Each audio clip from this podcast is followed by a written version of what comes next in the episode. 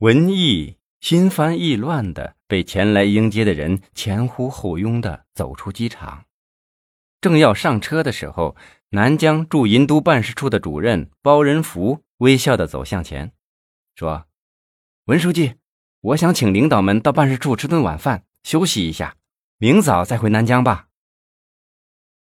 文艺心里很乱，摆了摆手：“啊，算了，现在上高速从银都到南疆。”也不过半个多钟头，我呢顺便回一趟家，其他同志自己决定，想留的就去你那儿吧。欧阳新副市长上前笑呵呵地说：“文书记，这么晚了，回去还要麻烦嫂夫人，我看呐，我们就听从包主任的安排吧。一个多星期了，大家呢一直在天上飞来飞去的，也怪累的。今晚大家在银都简单的吃一点，然后呢好好睡个觉。”你要是回家呀，我们也不拦着你。代表李先法专程从南疆来银都迎接文艺一行的市委常委、市委副书记高超也上前劝道：“文书记，我看我们还是恭敬不如从命了。难得来银都一趟，我呢也正好借此机会了解一下办事处这边的干部情况。你也顺便检查一下办事处的工作嘛。”见大家都想留下来，文艺。也只好同意了。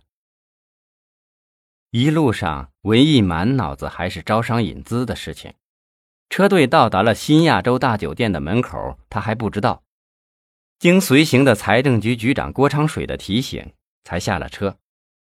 大家拥簇着文艺进了餐厅，落了座。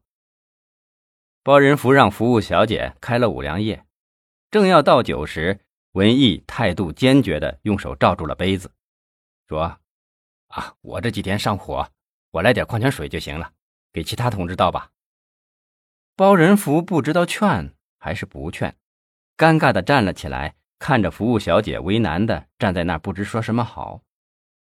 欧阳新上前打圆场：“文书记啊，意思一下嘛，你一点不喝，可冷了包主任他们的一片赤诚之心哦。”回头向小姐招呼道：“来来来，倒上，倒上。”文艺看到包仁福站在那儿，额头上都冒出了汗珠子，就用缓和的语气说：“那给我来点红酒吧。”欧阳新说：“文书记，你还没喝腻歪那红的，这八天喝洋酒都快把我喝出胃酸来了。”文艺叹息一声：“哎，那就少倒点儿，我就意思一下，实在是太累了。”组织部长出身的文艺一直掌管着全省的干部工作，对下面干部的难处，他也是略知一二的。对于南疆的干部，更是了解的。据说南疆市委、市政府的干部平均酒量都在一斤以上，而且是五十二度以上的白酒。他叹了口气，半开玩笑地说：“哎，这酒啊，不喝伤人，喝了伤身呐。”酒一一的倒上，开场就免不了的按照银都官场上的酒规礼数依次举杯。文艺几杯酒下肚，话也就多了起来。酒桌上原本压抑的气氛一下子缓和了不少。文艺酒量不错，却是个不显山露水的人，但关键的时候他总能让人刮目相看。老书记周天就是在一次酒桌上发现了他，才在平时关注他的工作。